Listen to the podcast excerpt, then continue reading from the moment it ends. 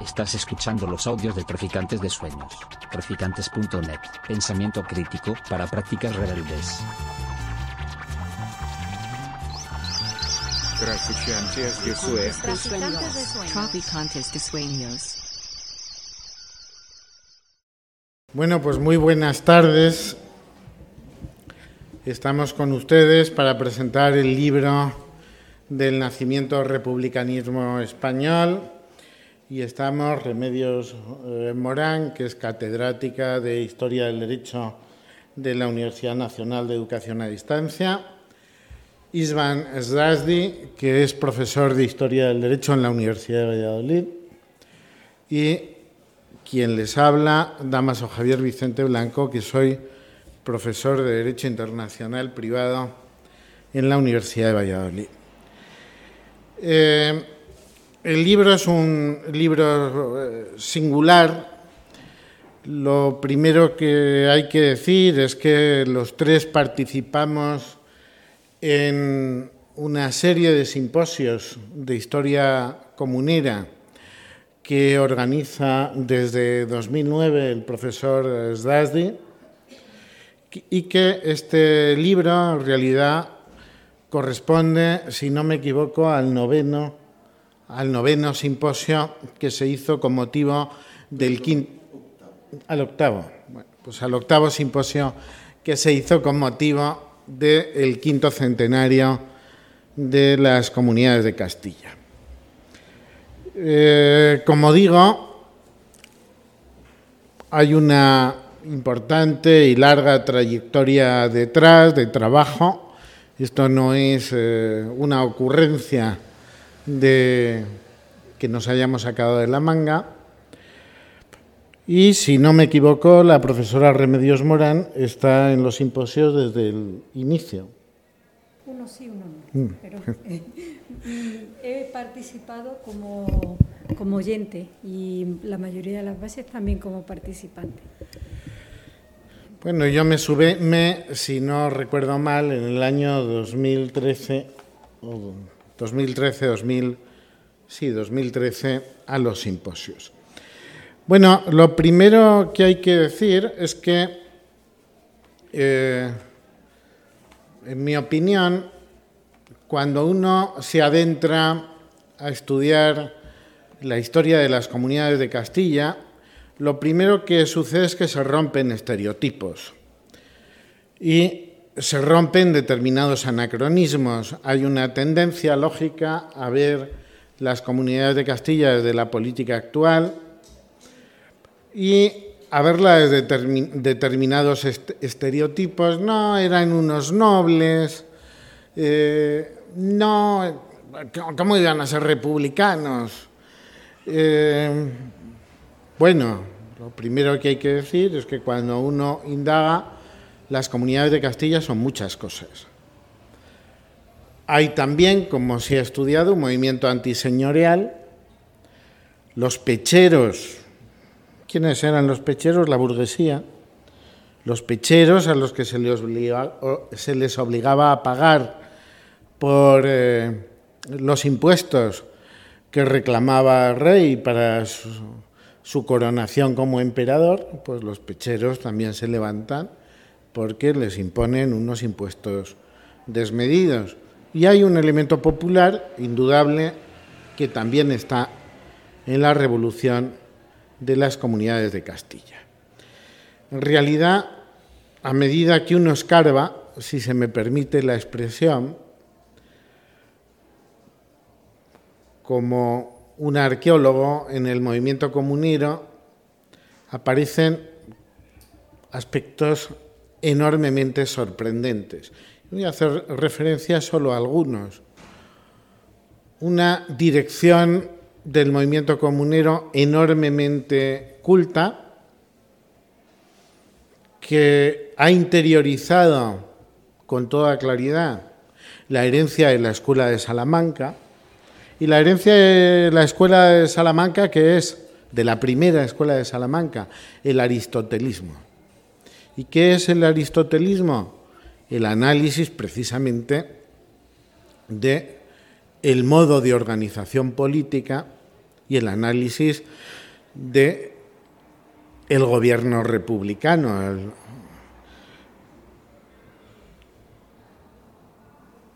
Sorprende también, por ejemplo, la existencia de numerosas relaciones internacionales del propio movimiento comunero.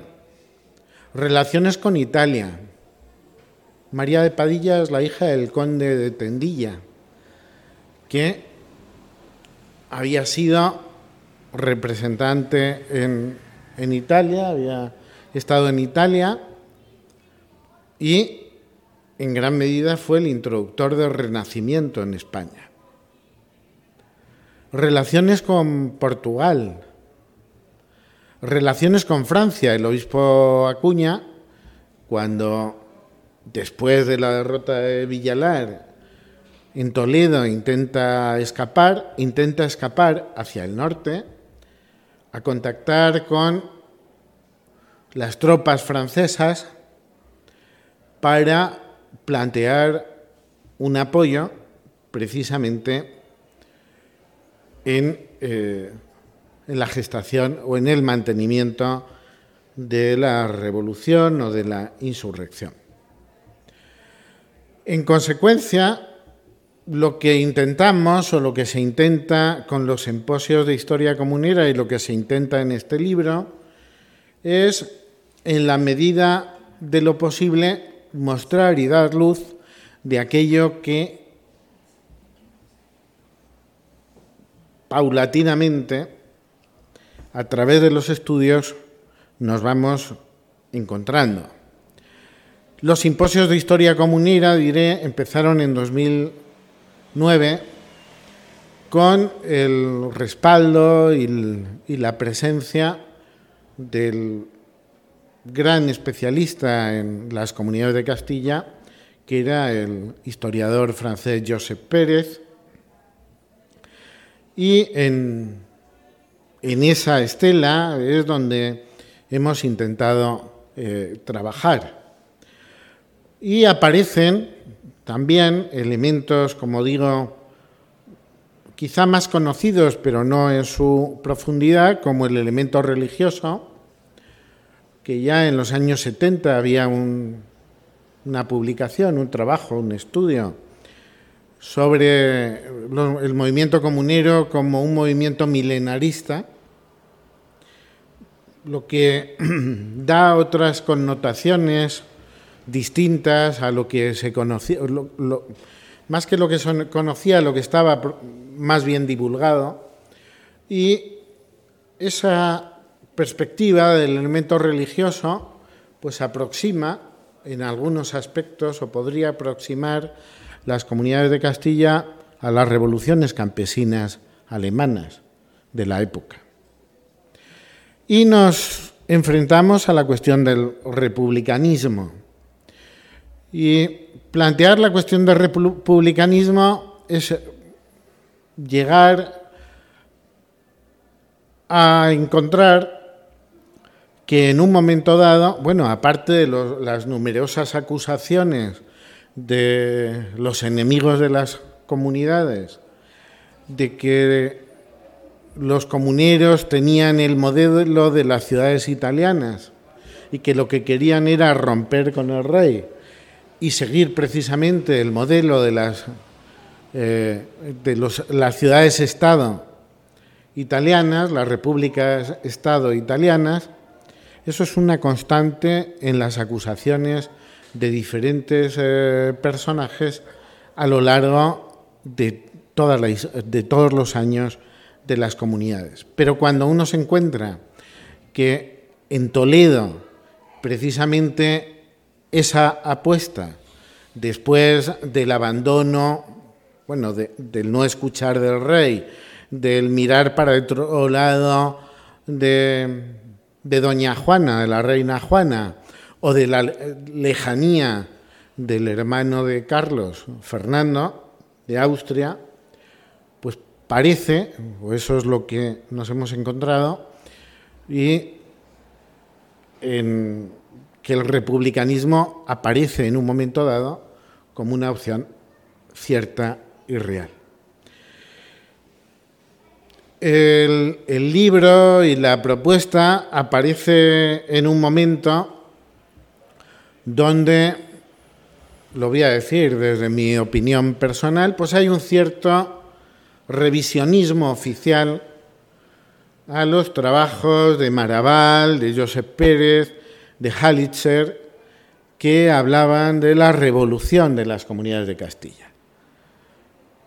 Bueno, eh, las publicaciones oficiales de la Junta de Castilla y León con motivo del quinto centenario y el Congreso,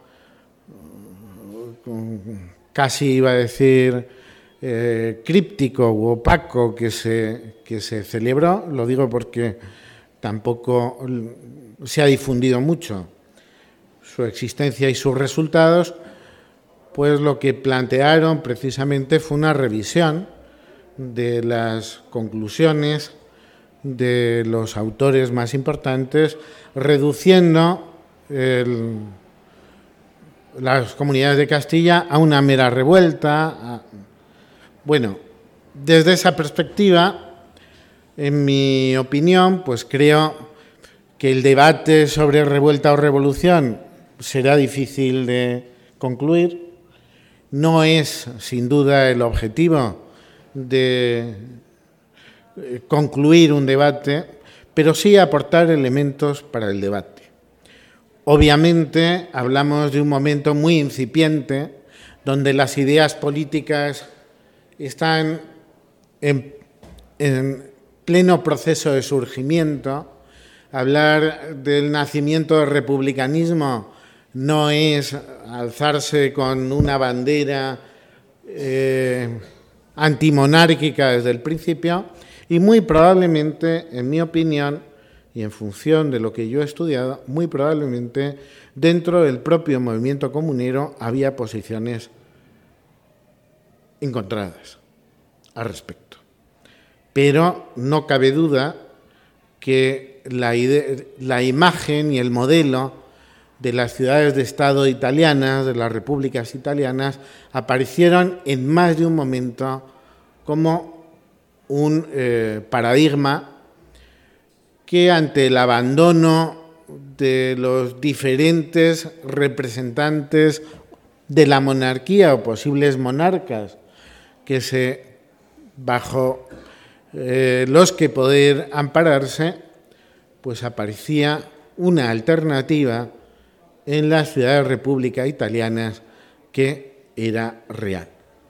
Y luego, y ya para terminar, por mi parte, creo que hay trabajos que no se pueden olvidar, que muestran también que en el propio proceso de, del liberalismo español del siglo XIX, el modelo, el ejemplo de las comunidades de Castilla aparece como un paradigma. Y probablemente siempre que se ha, habido una reclamación de libertades en, en Castilla y en, el, y en España, el modelo de las comunidades de Castilla ha sido pues un referente inequívoco tanto en el siglo XIX en el ámbito literario se pueden rastrear algunas, algunos antecedentes a finales del siglo XVIII y desde esa perspectiva pues creemos que nuestro trabajo colectivo hace una aportación precisamente para el debate y la discusión. Nada más, les dejo a continuación con Isvan Zazdi. Javier eh, ha tocado muchas teclas. Ya me ha desbaratado un poco lo que iba a decir porque ha tocado muchas cosas. En la mayoría estoy de acuerdo, en un mínimo no. Eh, yo debo decir que fui amigo de Josep Pérez y la generosidad del gran maestro francés valenciano pues permitió desde el comienzo hasta su muerte, que él nos apoyara unas veces directamente con su presencia en la mayoría de los congresos y otras veces cuando su salud lo impedía ya, pues por escrito, por correspondencia. Yo no solo le guardo una gran recuerdo, una gran admiración eh, en el campo personal, humano, por su sencillez detrás de, de su rostro algo adusto, sino también intelectualmente. Él habló de revolución, quiso revisar el de la revuelta comunera y habló de revolución. Yo también creo que fue una revolución. Y creo que la ley perpetua, aunque no tuvo más horizonte que la de un proyecto, es una obra de, arte de la ciencia jurídica y del buen gobierno en el siglo XVI español y europeo. Eh, allí se encuentra un resumen de no solamente las peticiones de las eh, ciudades y villas de Castilla, sino también de la erudición de sus autores. Eh, para mí, el momento esencial que es verdaderamente la chispa final que hace desencadenar la revolución que ya desde las Cortes de Santiago de Compostela eh, en 1520 pues había brotado fue el fuego que desató la quema de Medina del Campo el 19 de agosto, en el verano. La, el fuego de la ciudad de las ferias fue algo que impactó emocionalmente a Castilla toda, al sentirse inerme ante una nueva forma de gobierno, en que los vasallos que se consideraban rebeldes solamente merecían la ejecución y su destrucción. Castilla no estaba acostumbrada a eso, ni siquiera en los peores tiempos de las crisis que se vivieron en tiempos de Enrique III y de Enrique IV, nunca se había visto algo así. Se quemó y se robó la ciudad. No ciudad, villa, era villa y sigue siéndolo en el fondo. Tanto es así que el padre Luis Fernández descubrió en Chancillería un pleito, un pleito que lo dice todo, es de un corregidor de Andalucía, que era imperial, pero que era de Medina del Campo, y las tropas realistas, las ropas, mm, mejor dicho, imperiales, saquearon su casa y pusieron en peligro la vida de su familia y su servidumbre. Y la mujer y sus damas tuvieron que saltar por los tejados de Medina para ponerse a salvo. Es decir, no fue un fueguecito de nada. No hablamos de los daños, no los podemos precisar, entre otras cosas porque lógicamente los vencedores eran los culpables. Yo voy a referirme a una carta de Adriano de Utrecht, que era el cardenal de Tortosa en aquel entonces y era el virrey principal eh, de los tres que, hubo eh, gobernando eh, la corona de Castilla, que le escribe al emperador, el que le conocía desde chiquito a Carlos, le dice, esto, con esto, el fuego de Medina lo hemos perdido todo. Está todo perdido. Y se refería sin duda a la opinión pública. Impactó tanto que, por supuesto, la ciudad que iba a ser agredida, Segovia, que era el gran semillero comunero con Toledo, y que los realistas habían buscado en Medina eh, la artillería real que se guardaba, se custodiaba allí, y como los de Medina no la soltaron, porque sabían que era para batir la ciudad de Segovia, para destruirla, pues entonces los que sufrieron la rabia de imperial fueron ellos. Eh, Segovia vistió de luto por aquello y todas las ciudades de Castilla la Vieja y Castilla la Nueva sintieron la agresión casi en sus carnes. Yo siempre digo, cuando la presentación que hago de este libro y en alguna conferencia antes que dado en San Quirce, que sé que lo que voy a decir no es cronológico, pero es para que vosotros comprendáis. La misma impresión que tuvo el bombardeo de Guernica es la que sufrieron los castellanos con la destrucción de Medina. Y es que ni siquiera los monasterios como San Francisco, donde guardaban muchos de los eh, mercaderes de la feria de Medina sus eh, mercancías, se salvó.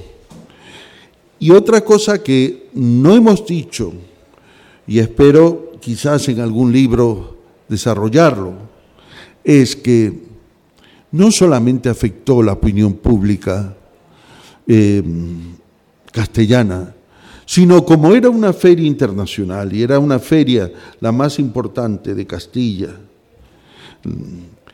pues la noticia corrió por todos los mentideros de las naciones que estaban allí, como Francia, Florencia, Portugal. Los portugueses rapidísimos se enteraron, claro, estaban pegados, ¿eh? estaban muy cerca y ellos iban a Medina del Campo. Yo tengo un trabajo que está inédito sobre ese tema. No sé si para tu revista le puede interesar, porque no es estrictamente jurídico, pero es la presencia portuguesa en, en Medina del Campo en esa época. Y aparte de todo, los traficantes de libros eran florentinos, eran italianos, florentinos, algún veneciano, y estaban también en Medina. Y además, hay que decir que en Salamanca, el principal traficante de libros en aquella época eh, era un tal Juan eh, me parece que de la Rúa o de la calle. Eh, ahora eh, igual confundo su apellido, pero era muy conocido porque era el mayor traficante de libros en Salamanca.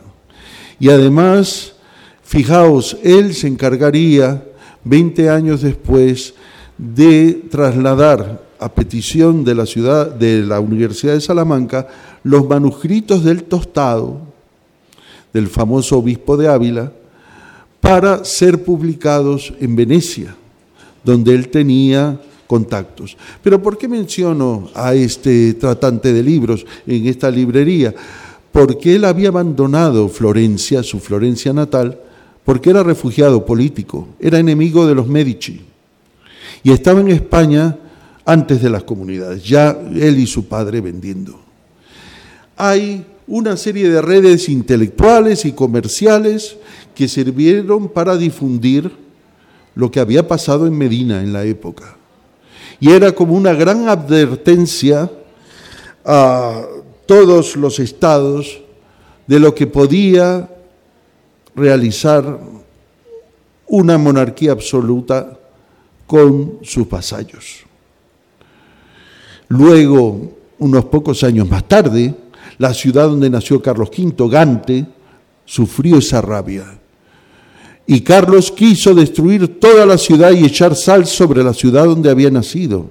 Finalmente no lo hizo, pero las ejecuciones y vendetas de Carlos sobre los burgueses que se habían revuelto a su arbitrariedad son recordadas hasta el día de hoy con un festival. Los burgueses tuvieron que salir desnudos o en camisón, con una soga al cuello y descalzos a pedir perdón al emperador, humillándose.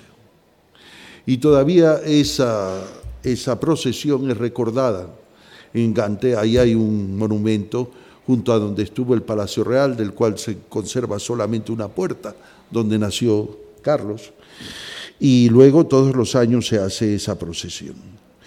Antes, en tiempos de Maximiliano, se había revelado brujas porque habían violado sus fueros Maximiliano de Habsburgo, el abuelo de Carlos, eh, que era quien gobernaba desde la muerte de su esposa, que era María de Borgoña, la legítima señora de Flandes, por los mismos problemas, porque los Habsburgo no aceptaban el límite de los fueros locales, ¿eh?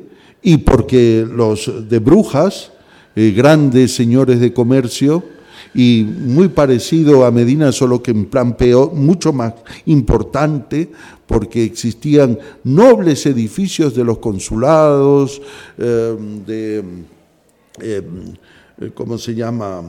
Eh, la, primera sede de la bolsa, de la familia Bursa, que así significa bolsa en flamenco.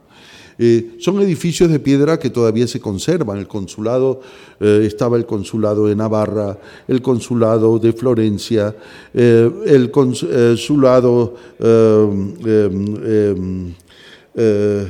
de Inglaterra, de Venecia, el de Génova, y todavía se pueden ver. El de Navarra ya no existe, pero hay un hotel que se llama el Hotel de Navarra, en su lugar un edificio del 18 que lo recuerda.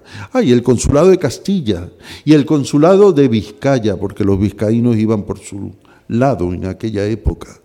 Se conservan los edificios todavía de piedra. ¿eh? Y, y uno se da cuenta de su enorme poderío. Medina del Campo no era brujas, pero precisamente el problema que habían tenido los habitantes de Brujas en tiempos de Maximiliano de Austria fue más o menos más o menos, lo que pasó en Castilla, solo que en Castilla fue peor. Eh, sabemos por Pedro Martí de Anglería que mm, el grupito flamenco, el clic flamenco que rodeaba a Carlos, se referían a los castellanos como nuestros indios.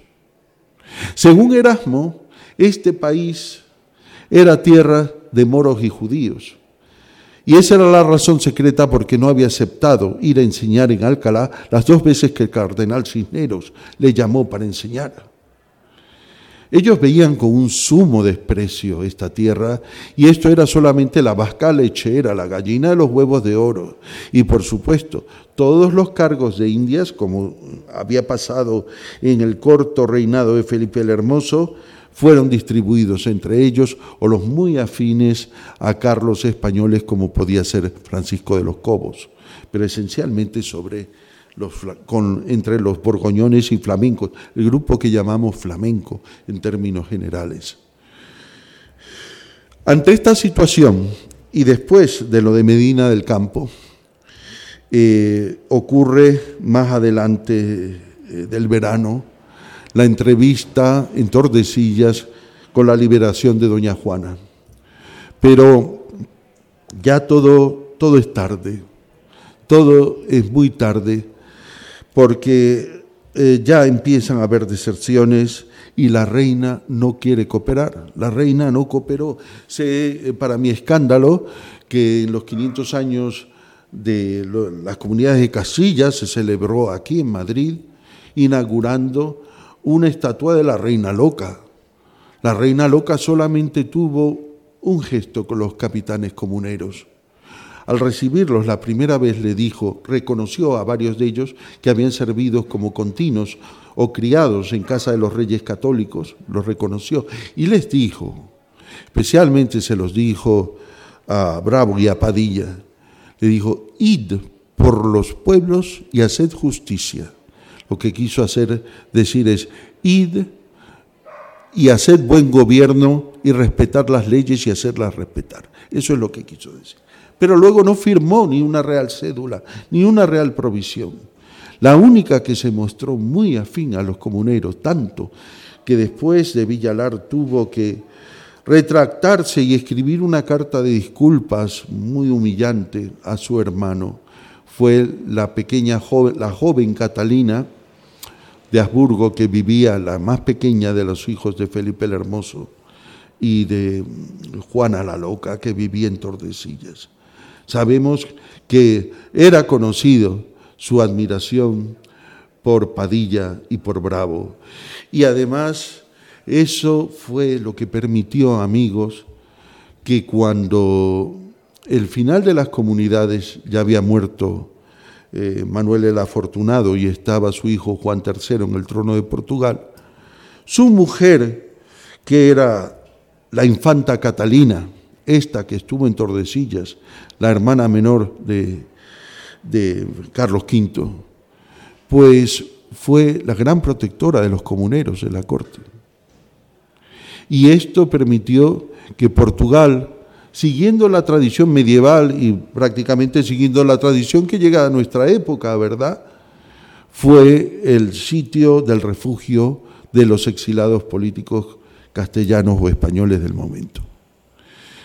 No en balde, María Pacheco, la mujer de Padilla, murió en Oporto. ¿eh? Y volviendo al tema de nuestro libro, yo al principio mm, tomé nota de ese interés que tenían por las ciudades, las repúblicas o señorías de Italia, los comuneros. Y como dice mi colega y admirado compañero de edición, eh, Javier Damaso Vicente, pues en un principio eh, lo encontré curioso, pero no, no, no, no, no di eh, una... No, no, no me convenció que aquello hubiera sido una opinión general, sino producto del odio a los comuneros. Pero es que tenemos por lo menos siete u ocho distintas cartas de los gobernadores al rey, de los virreyes, a Carlos, diciéndole hasta el final, hasta vísperas de Villalara, que los comuneros quieren hacer una confederación de señorías como Venecia, como Génova, como se estila en Italia. ¿eh? Y lo repiten, y una cosa os digo, las partidas prohíbe mentirle al rey. Y que tres personas distintas, el cardenal futuro Adriano VI, el almirante de Castilla, Enríquez, primo o pariente segundo, tercero de, de Carlos, y el condestable Velasco, el condestable de Castilla, le digan lo mismo, no es casualidad. Y si aparte vemos que el gran propagandista malévolo eh, de Carlos contra los comuneros, el eh, padre Guevara, futuro obispo de Mondoñedo, y que por su propaganda contra las comunidades le dio el premio Carlos del obispado, digo, del cargo de capellán, eh, predicador de la corte, pues vemos cómo la idea de una salida republicana existió. Y yo creo, a diferencia de mi amigo aquí presente, que la mayoría de los comuneros ya en 1521 sí veían la República por necesidad, porque le habían ofrecido la corona eh, al rey de Portugal y no lo había querido. Luego habían querido tratar con Francisco I, el obispo de Zamora, eh, don Antonio, él, don Antonio de Acuña. Le pillaron huyendo a reunirse con Francisco I en Navarra para pedir ayuda y además estaba carteando. Pidieron lo que podían de ayuda y aquello no funcionó. Es más, sabemos luego por Menéndez Pidal que eh, Francisco I eh, en los siguientes estados generales dijo, yo no voy a permitir súbditos rebeldes ni ciudades rebeldes a mi voluntad no podían esperar otra cosa. Para ellos quizás el origen de esta idea que conocían por los muchos contactos que tenía Castilla, a pesar de lo que diga la escuela catalana de historiografía, que dice que Castilla, por estar aislada y alejada de Italia, recibió mucho menos influencia que Aragón. que la corona de Aragón, que en el fondo se refieren a ellos, los catalanes. Eso es una barbaridad. Desde el siglo XIII estaba Castilla en intensas relaciones con los estados de Italia, tanto que participaron en la, en la conquista de Sevilla eh, con naves por, por mar. Y los genoveses así recibieron un fuero especial en Sevilla que les dio todo un barrio importantísimo junto a la catedral, un barrio amurallado, con capilla, con cementerio propio, con baños propios. Podría seguir hablando, pero lo único que os digo es que sensatamente la única oportunidad que ellos veían para sobrevivir era la vía republicana. Y vuelvo a repetir, las partidas prohíbe mentir al rey. Era un gran delito mentirle al rey. Si los gobernadores repetidamente se lo escribieron, era por algo. Si la propaganda oficial también les acusaba de seguir la vía republicana, era por algo. No eran repúblicas como la República Francesa o nuestra Segunda República. No, no, no. Eran repúblicas oligárquicas. No eran muy democráticas. ¿eh? Habían una serie de familias burguesas que lo, y de la pequeña nobleza que lo controlaban todo. Pero había una mayor libertad. Y a los comuneros, y lo sabe mi amigo Damaso aquí y por supuesto la doctora Morán, se les llenaba la palabra con la boca con la palabra libertad. Es más, eh, el almirante de Castilla y el obispo de Burgos, eh, Juan, Rodríguez de, Juan Rodríguez de Fonseca, gran enemigo de los comuneros, decían, esos que siguen la secta de la libertad, los comuneros, la secta de la libertad. En ese sentido, amigos, ¿qué es lo que pasa con nuestras comunidades? Primero fue un fenómeno español.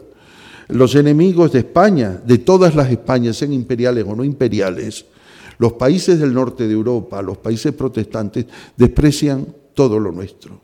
Nosotros somos una tierra de barbarie, de ignorancia, de inquisición, de toros, de intolerancia, de expulsar a los diferentes. ¿eh? Y todo, nada bueno puede venir de España. Como Erasmo dijo, yo no voy a una tierra de judíos y de moros. Hispania non placet, dijo, por eso. Entonces, aquí tenemos que ver los prejuicios de la historiografía. El mismo Marx tuvo desprecio a la, revolución comunera y hablaba de una revuelta. ¿eh? Él no era un verdaderamente historiador, era un aficionado a la historia económica, pero lo dejó por escrito. Aquí lo sabe mejor que yo mi amigo Damas. Pero es que hoy día hemos superado más o menos ciertas barreras del pensamiento que desgraciadamente todavía hay reductos y encontramos grandes hispanistas en Francia, en Gran Bretaña, en países que habían sido opuestos a nosotros en el pasado y también opuestos en la forma de interpretar nuestra historia y que van reconociendo los muchos méritos que hemos tenido en el pasado. Y en esa época de renacimiento, Castilla no se quedó atrás. Quizás Castilla la vieja corona de Castilla, desde Galicia hasta Gibraltar, era mucho más moderna que hoy día nuestra España, mucho más moderna y quizás más culta, eh, proporcionalmente a las diferencias que podemos entender, porque había una gran población analfabeta, pero se leía más. Y con todo, fijaos una, una cosa que está pendiente de decir.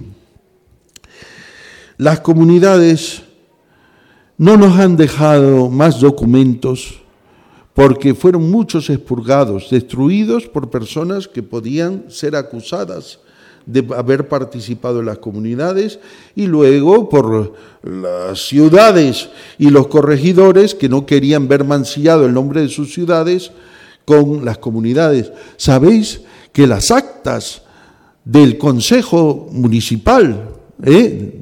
de Villa y Tierra, de Toledo, están arrancadas, las de la época del final de las comunidades. Tenemos dos colegas que han encontrado rastros en un pleito en Chancillería que van a dar a conocer muy pronto eh, parte de, de esas actas que así se han salvado, pero hay mucho, mucho destruido. También los reyes católicos destruyeron muchas cosas en contra de sus enemigos. La pobre desgraciada Juana I, que es la que en la historiografía la tilda de Beltraneja siguiendo la propaganda de Isabel, la católica, se le destruyó la mayor parte de la documentación. Incluso a finales del 19 habían documentos en Simancas que sabemos y que fueron transcritos que ya no existen. Porque, amigos, todavía hay gente, llámese Opus Dei o llámese Iglesia Católica Oficial, como es el caso del arzobispo de Valladolid, que quieren que sea beata. Y a esa señora, que fue una gran monarca, pero no una santa, y que también tenía a veces ramalazos de locura, que eso no se habla, pero su marido Fernando se lo contó en una carta a Felipe el Hermoso, que está publicada en la historia de España de Menéndez Pidal. Esa gran señora no fue una santa, sino una golpista. La destrucción de documentos forma parte de la historia de España.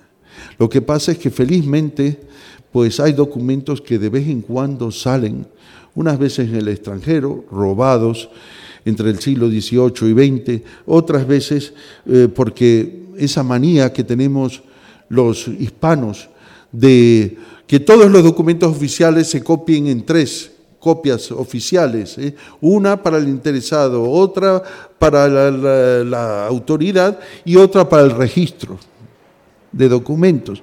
Eso ha permitido también que se hayan salvado cosas.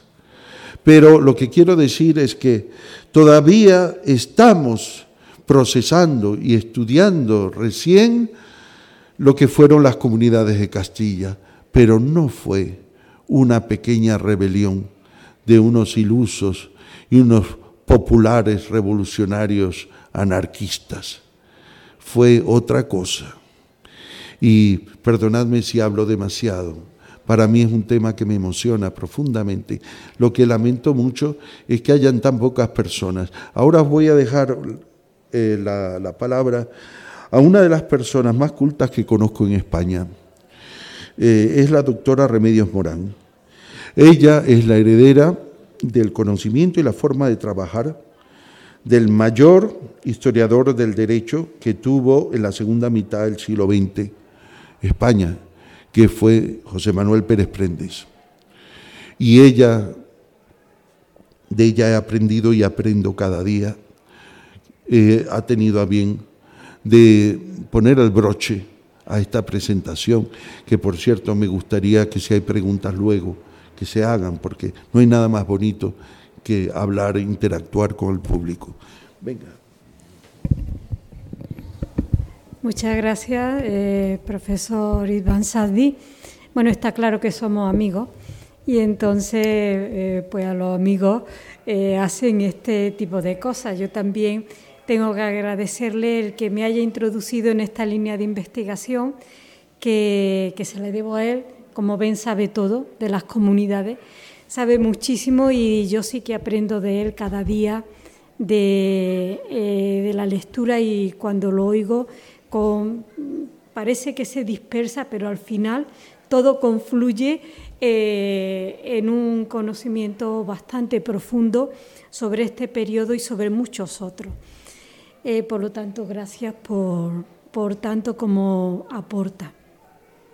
Me toca a mí un poco recoger lo que tantas cosas que, que han dicho de una forma más sintética el profesor eh, Damaso, bueno, es que tiene eso todo, sí, pero es que son todo nombre y apellido, sí, todos y, y, Blanco, bueno, Blanco ya es un poco más, pero Blanca también sería nombre, es un poco complicado. Y el profesor Iván Sadi, Yo había traído como primera eh, lectura unas palabras escritas casi un siglo después, eh, son de Tomás Campanella, en el estado, sobre el estado ideal, es decir, la ciudad del sol, como normalmente conocemos esta obrita pequeña, tan bonita, donde eh, yo a veces vuelvo a este, este, tema donde dice, por ejemplo, hospitalario es un diálogo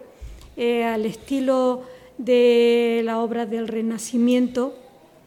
En España dicen que hay poca literatura utópica, como este caso, a través de, la lectura de obras precisamente sobre las comunidades, se ha retrotraído muchísimo este tipo de literatura del siglo muy avanzado del XVIII, que eran las primeras que se conocían, al siglo XVI, por ejemplo, con una de las obras de Juan Maldonado, precisamente que tiene una obra dialogada sobre las comunidades. Bueno, pues un siglo casi después de, de las comunidades, hospitalario, de la orden de los hospitalarios, en un diálogo con Genovés, es decir, un, eh, un remero de Génova que había, según la obra, eh, estado eh, con Colón, le pregunta, háblame ahora, hospitalario le pregunta a Genovés, que era el que había viajado, él simplemente era un interlocutor, háblame ahora del trabajo y de la educación y en general de su modo de vida. Dime también si es una república, una monarquía o si se reparte en el gobierno entre unos pocos, es decir, una oligarquía.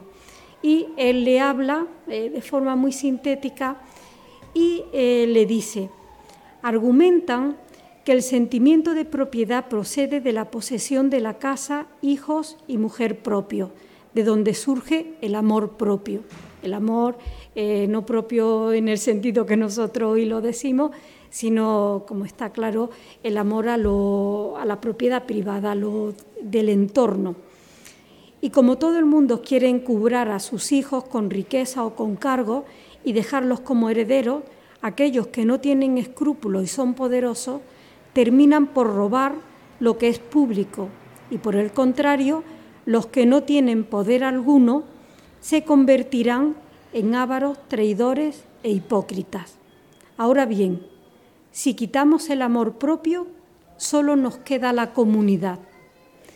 Es decir, un siglo después eh, se está contraponiendo un poco con, ese mismo nombre de comunidad lo privado frente a lo público y cómo si dejamos eh, eh, apartado, aunque sea importante, el amor a la mujer, a la casa, a los hijos, sobre todo cuando tergiversamos eh, la forma de que medren, pues entonces nos queda la comunidad.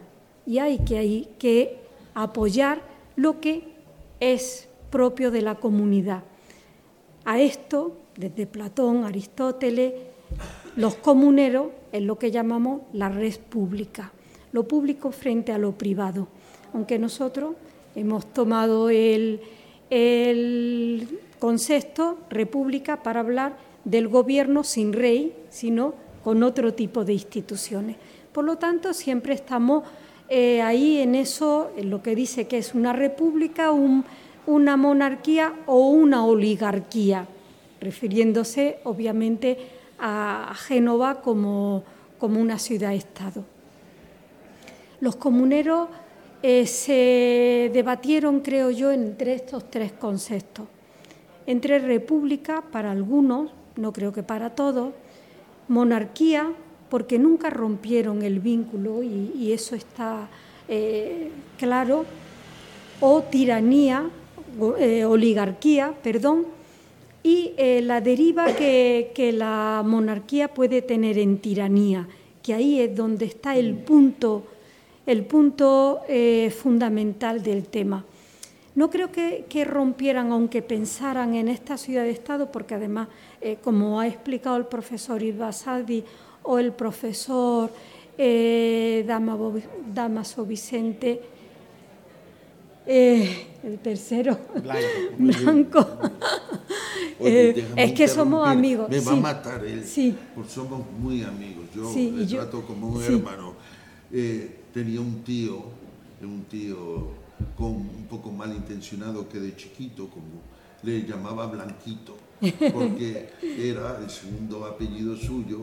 Sí. eh, y además era un niño muy, muy blanco. eh. Así que lo del nombre también, Sí, blanco sí, sí. es también nombre Sí, suyo, es no solo Sí, apellido. sí, eh, de acuerdo. Bueno, la cuestión está en que no creo que rompieran con, con la monarquía, porque tanto la Junta de Tordesillas, que mandan esa carta con alegaciones, podemos decir, o con propuestas a Flandes, como luego eh, la ley perpetua, la mandan también a- al rey. Y, incluso en esa ley perpetua, eh, yo siempre eh, llamo un poco la atención sobre los conceptos. Llaman ley perpetua. Si nos trasladamos y damos un salto al siglo XVIII con el Código de Napoleón y bueno, el inicio de la ley, perdón, de la escuela histórica en rechazo precisamente a eso, a que el código sea una ley perfecta, el código francés, el código civil, fuera una ley mm, perfecta que se pudiera eh, aplicar con independencia del lugar y el tiempo. Es la aspiración de todo código. Ya en los comuneros toman ese concepto, una ley perpetua, una ley que recoja los principios fundamentales de una constitución, entre comillas, eh, lo que luego llamarían en el 18-19 Constitución Histórica Española. Ahí no rompe con el rey, recortan los, eh, los poderes del rey, fundamentalmente en, en dos de los pilares fundamentales, que es el cobro de impuestos y la convocatoria de corte. Ahí es donde está la ruptura y por eso sí es revolución. Eh, mm, considero eh, las comunidades porque ellos eh, quieren cambiar el orden constitucional en ese sentido que tenía la, monarquía castellana. Eso ya lo hicieron en las Cortes, el aludido a Isabel la Católica, ya lo hicieron en las Cortes de Ocaña de 1469, cuando los procuradores de corte impusieron a Enrique IV el que las Cortes pudieran eh, mm, controlar en qué se gastaba el pedido, el servicio que se otorgara. Eso estaba fuera.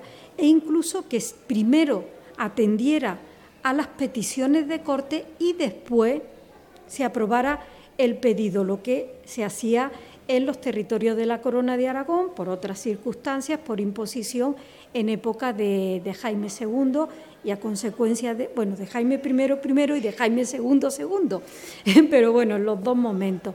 Entonces allí eh, el orden era diferente, pero en Castilla no.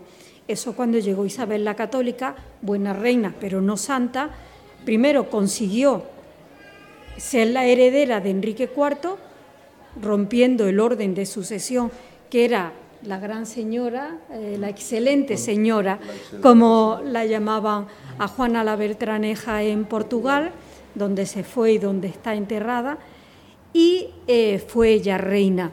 Obviamente cuando llegó dijo aquí vamos a seguir el orden que había, vosotros primero me dais el pedido, luego yo concedo lo que considere y, y después prácticamente no, no convocó cortes. Por lo tanto, eh, aquello quedó en un intento, en un intento de ruptura institucional. Es el segundo intento que además tiene el mismo eh, prólogo, las Cortes de, de Ocaña de 1469 y las de Valladolid de 1518, donde le dicen cada uno al rey diferente, mercenarios sois, vos, vos sois nuestro vasallo y no al contrario, porque nosotros con nuestros impuestos os mantenemos.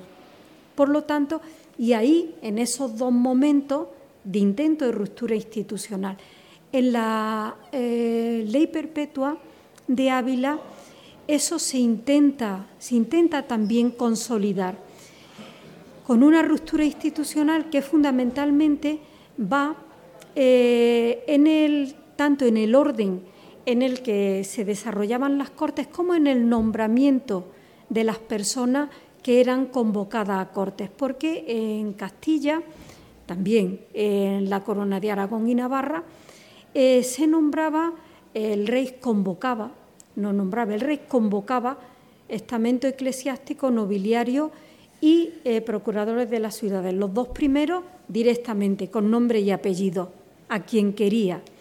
En el caso de las ciudades, primero eh, llamaba, convocaba a muchas, hasta 155, se han contado en la convocatoria más amplia, hasta en el siglo XV se redujeron a 15, 15 ciudades y una villa, la villa de Madrid, que eran las que tenían, digamos, el voto en corte.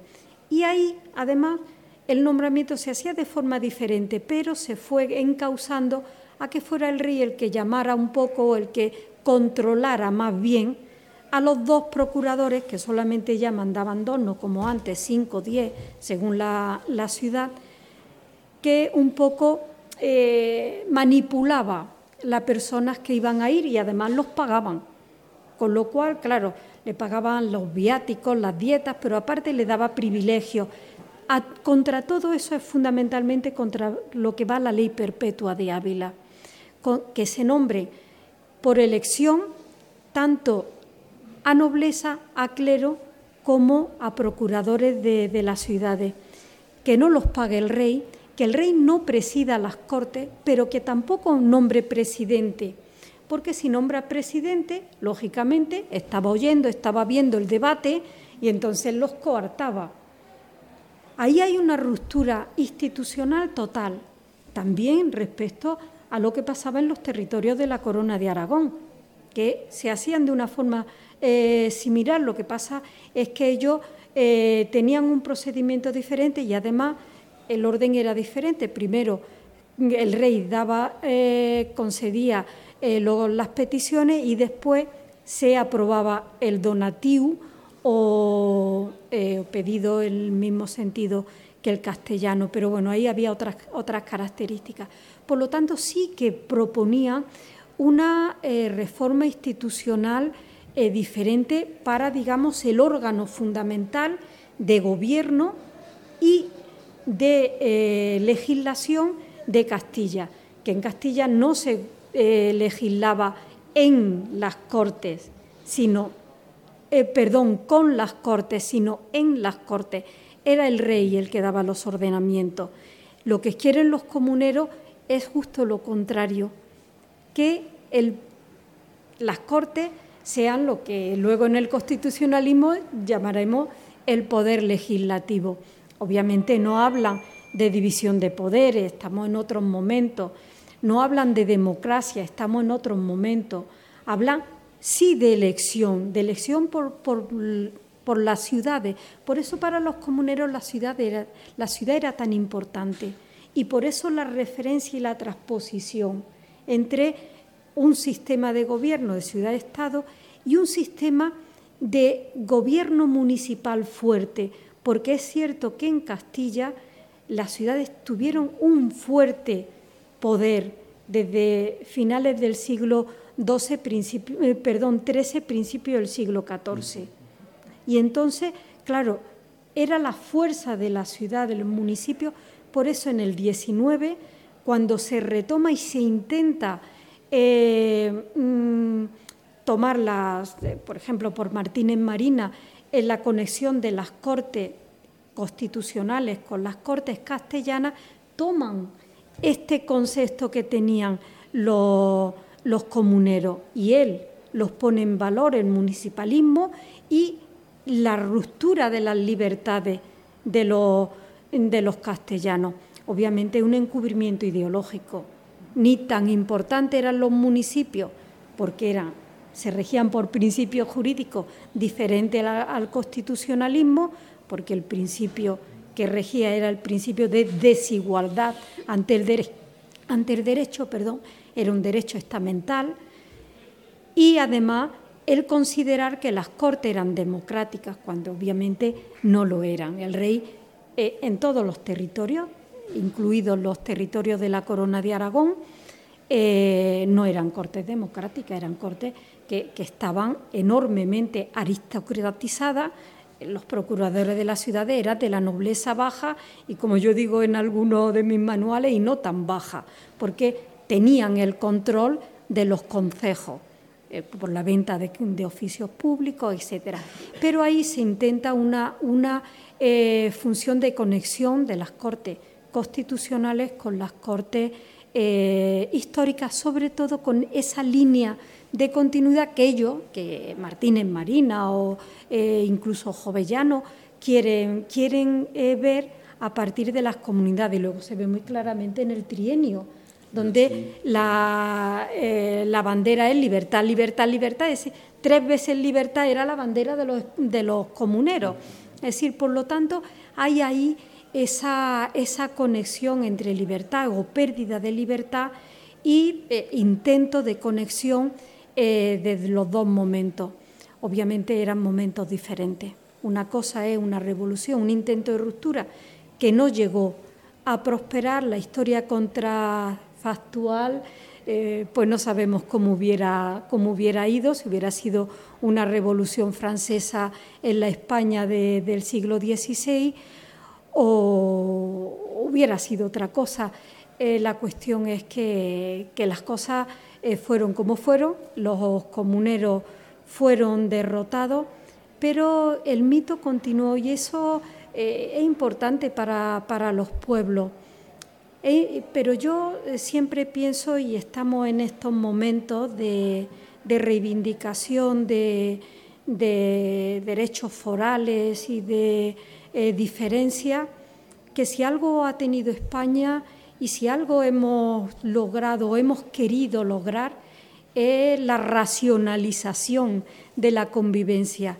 Eso es Estado, la racionalización de la convivencia, con diferentes formas y la forma en que tenga un Estado es diferente a la, eh, eh, a la convivencia que, es el fin único. Estamos en momentos diferentes. Estudiamos la historia, nos encanta. Es nuestro hobby, nuestra vocación, nuestra profesión, eh, todo para, para los que estamos en esta mesa.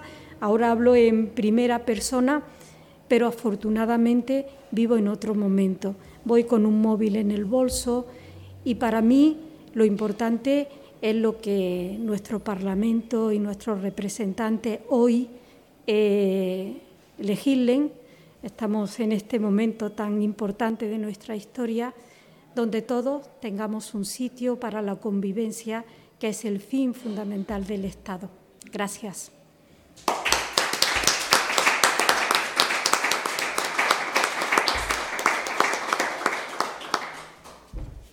Bueno, pues tenemos un turno de, preguntas, creo, ¿no? Sí, uy, qué bien. Sí.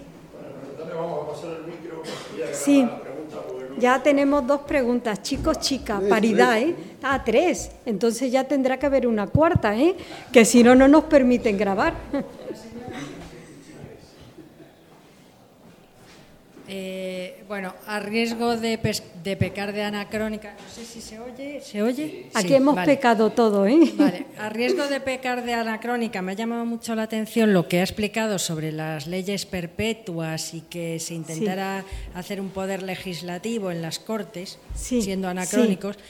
¿Podría verse un pequeñito germen de monarquía parlamentaria? Pues sí, sí, muy bien visto es lo que, lo que casi propugnaban. Es decir, ellos en la ley perpetua en ningún momento dicen que no haya rey. Es más, se lo presentan al rey. Es una propuesta que le hacen y ellos, y ellos lo llaman peticiones, al mismo estilo, igual que en las Cortes castellanas. Por lo tanto, ellos no rompen con la, con, la eh, estructura eh, de las Cortes no rompen, digamos, formalmente, sí rompen de fondo, porque dice, en primer lugar, bueno, el rey no solía estar en las cortes, muchas veces lo que hacía era estar en la primera sesión, eh, dar la bienvenida, decir un pequeño discurso, que la mayoría de las veces no lo decía, sino que, que lo decía el presidente de las cortes. Por eso el presidente dice que no nombre presidente de las Cortes, porque si hay un presidente que es delegado del rey, pues claro, va a decirle al rey, oye, el procurador de tal dijo tal cosa y el otro dijo tal otra.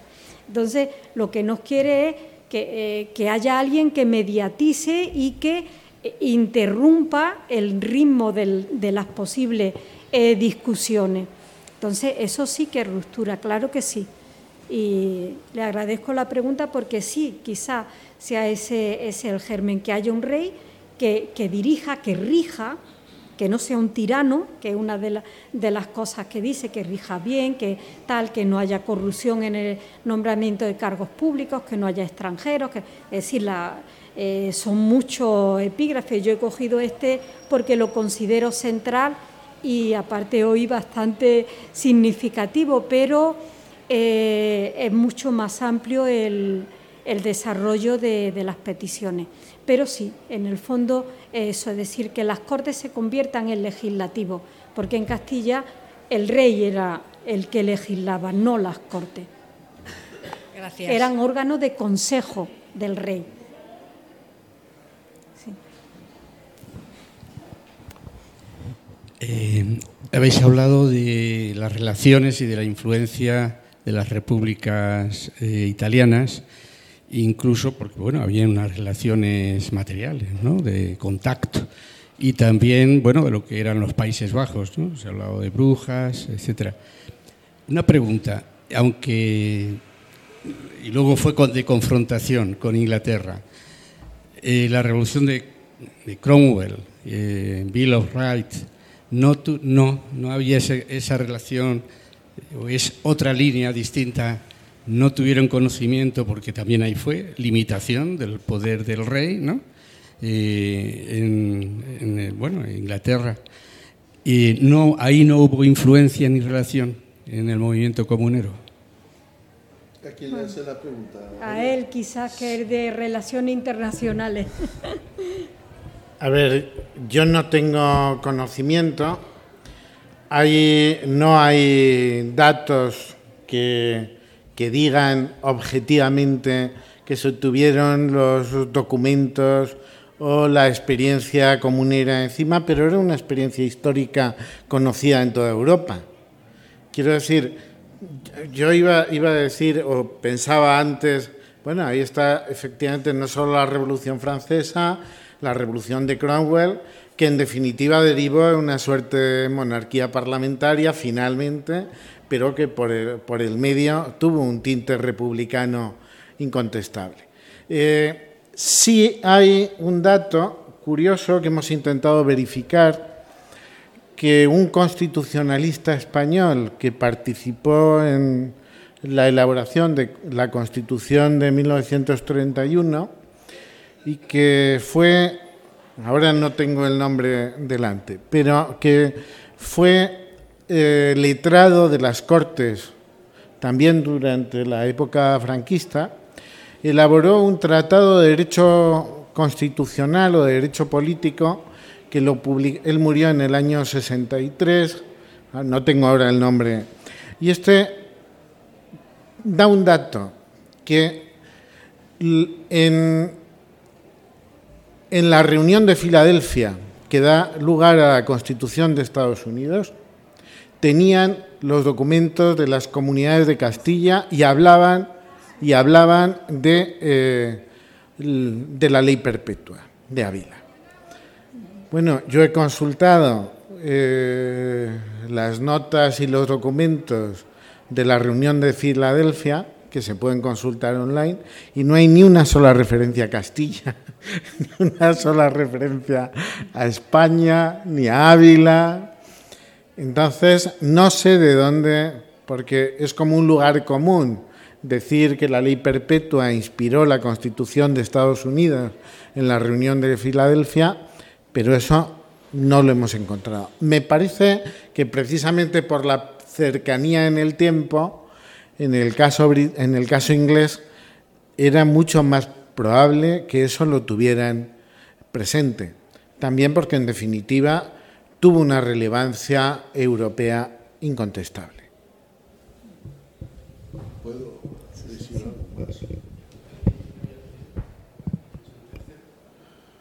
Perdón, yo querría añadir algo más, si usted me lo permite, ¿eh? porque la pregunta iba dirigida a mi compañero. Em, sobre la Revolución Inglesa no tengo nada que decir, pero eh, también eh, hay un elemento difícil es imaginar a los puritanos ingleses con todos sus esquemas mentales y políticos siguiendo una pauta española. Pero todo es posible porque eh, hay que decir que Carlos, antes de ser rey, como todos sabéis, siendo príncipe de Gales, estuvo en España. Y hubo una época en que era un gran admirador de la cultura española. El coleccionismo de arte lo, lo aprendió aquí, en la corte de Felipe IV, y también el protocolo. Pero no voy a seguir por ahí. Yo voy a seguir por otro rumbo que es mucho más difícil y que yo hace cinco o siete años hubiera dicho, qué estupidez.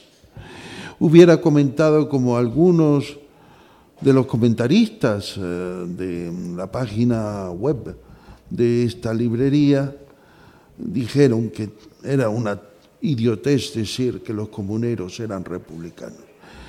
Lo que pasa es que uno cree que saben y cuando uno va a las fuentes y se zambulle en la documentación y empieza a ver formas y luz bajo el agua, de pronto cambia la perspectiva. La Revolución Francesa y las comunidades. Amigos, ahí hay algunos vínculos entre la Revolución Francesa y nuestros comuneros. Puedo preguntarle a usted, caballero, que estoy seguro que lo sabe, cómo los revolucionarios jacobinos llamaron a la República Francesa. ¿Cómo la llamaban? No, a la representación de la República como una mujer joven con su gorro frigio, ¿cómo la llaman? ¿Eh? ¿Eh? Marián. ¿Sabéis de dónde viene Marián? Marián era el nombre de una de las logias de los jacobinos, de los cordeleros. ¿Y sabéis por qué se llamaba Marián? Por el padre Juan de Mariana, que en su derregue hablaba de la posibilidad del regicidio cuando sea un mal rey. Pero es que Mariana no solamente escribió el Tratado de Reggae, como sabréis, escribió una historia de España que se le utilizaba mucho en el siglo pasado, eh, digo, en el siglo XIX y comienzos del XX. Ahora nadie la cita. Una historia de España escrita por el padre Mariana, que era natural de Talavera de la Reina, provincia de Toledo y ciudad que había sido imperial en las comunidades, a diferencia de Toledo.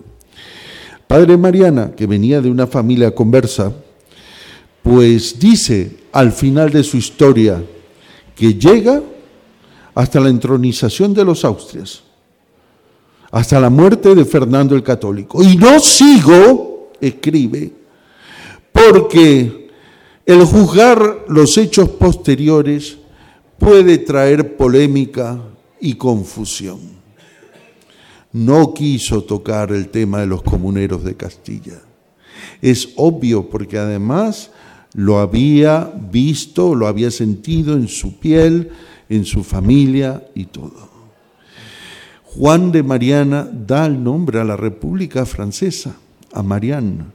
Hay ese estrecho vínculo, pero algo más. Muchos eran los franceses que eh, eran cultos y conocían cosas de España. También habían españoles e hispanoamericanos que participaron en la revolución. Si mal no recuerdo, entre otros, Miranda anduvo por ahí. Pero en el terror, uno de los momentos importantes es la ejecución del rey y de la reina. La reina nunca debió de haber sido ejecutada, el rey era todo un símbolo. Creo que no obviamente, objetivamente viendo eh, las acusaciones a Luis XVI, él pagó los platos rotos del despotismo ilustrado francés, porque él es el que menos había hecho y era un rey rusoniano y manso. Pero no voy a entrar por ahí. Son decapitados para acabar para siempre con el absolutismo y la semilla del despotismo ilustrado. El absolutismo del despotismo. Amigos, en Castilla no se le pudo echar mano a Carlos, que sí merecía haber sido ejecutado. Sí lo merecía. Pero en cambio, en Valladolid, en la Plaza Mayor, se ejecutó en efigie a todo el Consejo Real, incluyendo al doctor Palacios Rubio, en la Plaza Mayor, en efigie, con muñecos, porque estaban huidos. Pero dicen que el pueblo lloraba cuando vieron descuartizar, digo, cortar la cabeza del muñeco del doctor Palacios Rubios, porque era muy amado. Pero da igual, lo que querían hacer los comuneros era hacer justicia sobre los tiranos del pueblo. Y además, una última cosa que está en los trabajos, llamaban a los comuneros se atribuían, he quedado en un escrito, el ser los brutos de Castilla, los que habían acabado con la tiranía como bruto de la antigua Roma. Estamos en el Renacimiento. Tenemos que ver que para ellos el modelo es el Renacimiento. Y para todos los renacentistas, como para los mismos romanos, incluso el emperador Claudio, ¿eh? que se le había ocurrido como historiador restaurar la República, la República era la época dorada de la justicia y del buen gobierno.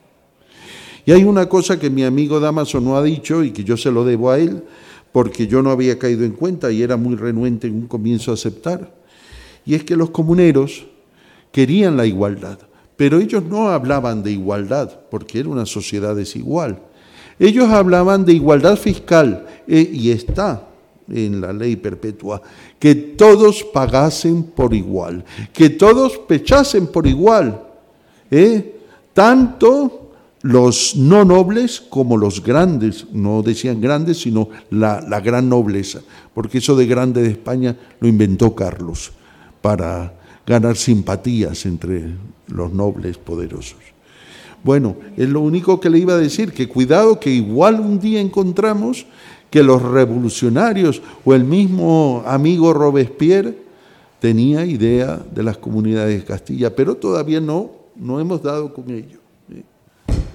¿No había más palabras pedidas? ¿No había más palabras sí, pedidas? Una señorita por allí, ¿no? Sí. ¿Usted no? Ah, bueno, yo eh, voy a un par de, de pinceladas. Eh, como eh, la historia es tan maestra de todo, en esto que pedían los comuneros de que todos pagaran por igual, en una de las casi últimas cortes de Carlos V, las cortes de, yo creo que eran de Valladolid, bueno, el, el, lugar no me acuerdo, no lo puedo decir seguro, pero el año sí, 1538. 1538 eh, se pidió, creo que fueron Valladolid, eh, el rey eh, pidió un pedido, eh, un servicio de corte al estilo de los que había pedido en Valladolid en 1518, en Santiago La Coruña, que fue el detonante de las comunidades en 1520-21 en, en esas cortes. Bueno, pues las cortes de 1538 era una cantidad importante y el rey pidió que la recaudación se hiciera no por el sistema de repartimiento, por encabezamiento, eh, se dividía entre las ciudades con voto en corte y de ahí, pues según los pecheros que hubiera, pues se dividía el pedido y así se pagaba, sino que en vez de hacerlo por ese sistema de recaudación, por encabezamiento, se hiciera por el sistema de sisa. La sisa a todo el mundo no suena, porque eh, no ha quedado popular, las mujeres sobre todo lo sabemos muy bien y también, bueno, cuando se roba algo, ¿no? Pero nosotros lo utilizamos, nos sisamos un poquito de nuestro sueldo cada mes, lo guardamos en la hucha para las vacaciones de verano o para el regalo de, tal cosa, ¿no? Bueno, pues eh, por ese sistema, es decir, que era eh, como, a ver cómo lo explico rápido.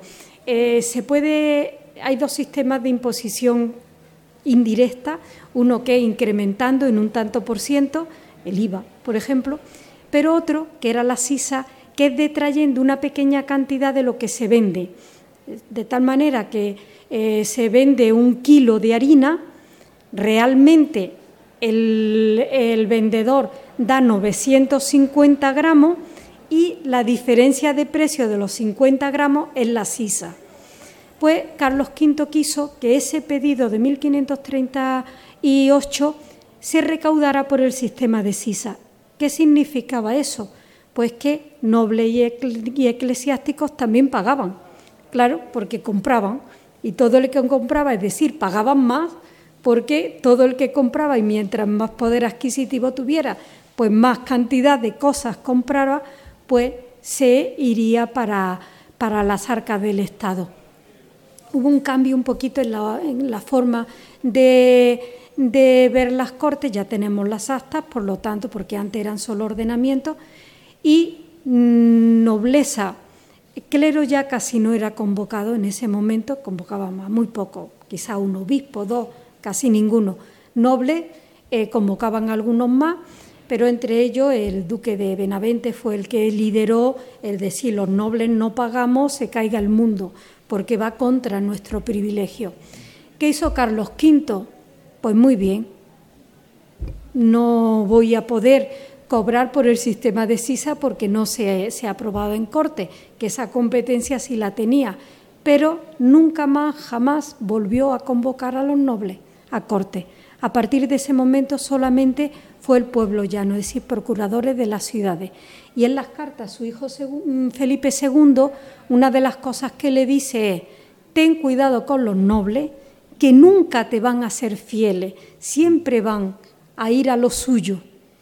Es decir, se le volvió al mismo eh, Carlos V una de las cuestiones que pedían los comuneros y que él realmente al final eh, dijo, pues que es verdad, es que sí, eh, lo que pasa, no, no le salió bien la jugada, a los nobles tampoco, porque nunca jamás fueron convocados a corte a partir de ese momento de, de 1538.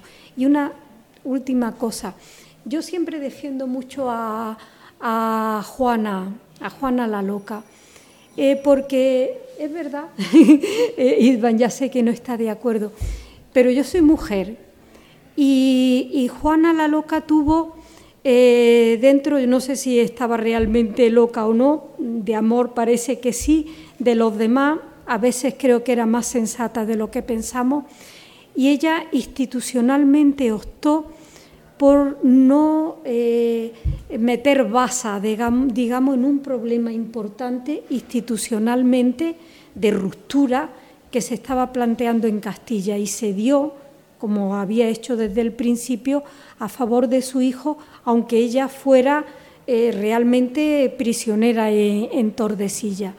Y en segundo lugar, además de tener esa conciencia institucional, que, es difícil tenerla, sobre todo cuando eres de estirpe real. En segundo lugar, porque era madre y entonces, a pesar de que le habían quitado al niño de siempre, realmente pero prevaleció su amor de madre, su amor de reina, por una parte a su pueblo, porque hubiera sido eh, no solamente una guerra de tres años, sino posiblemente un enfrentamiento mucho más largo, y en segundo lugar, porque optó por, por ser madre y apoyar a su hijo y decir, hagan justicia, pero yo ni quito ni pongo rey, soy madre entonces yo en eso le veo un punto... Es la reina propietaria de Castilla. Sí, sí, sí. Es que ella era la Sí, siempre fue, no, se le quitó nunca el título, ¿eh? siempre, siempre. Entonces eh, el hijo que no la quiso nunca, ella mostró un rasgo de madre ahí, entonces hay que verlo todo un poco. Por eso estaba loca. bueno, hay alguna... Prisionera, la sí, sí. Pero ¿quién no se ha callado? Estamos viendo tantas cosas que al final las mujeres se callan o cuando hay conflicto muchas veces eh, porque los hijos mm, se mantengan, pues las madres se callan y apoyan. Eh, entonces esa faceta de madre quizás tengamos que estudiarla. Bueno. Sí, tiene razón ella. Lo que pasa es que estaba machacada por el padre, por el marido, que era un sinvergüenza, y luego el hijo, que la deja en manos de unos nobles que la cuidaban en Tordesillas, pero que la trataban como una prisionera. Sí, y, vestía con ropa vieja y roída cuando encontraron, la encontraron los primeros a ella y a la sí, sí. Pero por eso muchas veces encontramos esos eh, hijos que abandonan a los padres, pero muy pocos padres que abandonan a los hijos. Entonces ahí ese rasgo humano, yo creo que, que hay que verlo en todo. Bueno, pues muchísimas gracias por, por asistir. Espero que lean el libro y en todo caso eh, estamos a su disposición para lo que quieran, cada uno, como somos muy localizables, pues para cualquier cosa. Muchas gracias. Y gracias a la, y gracias a la, a la librería eh, creadora de sueños que realmente estamos en el sueño que no pudo ser. El nombre no puede ser más, más bonito, ¿eh? El nombre traficante de sueño. Gracias.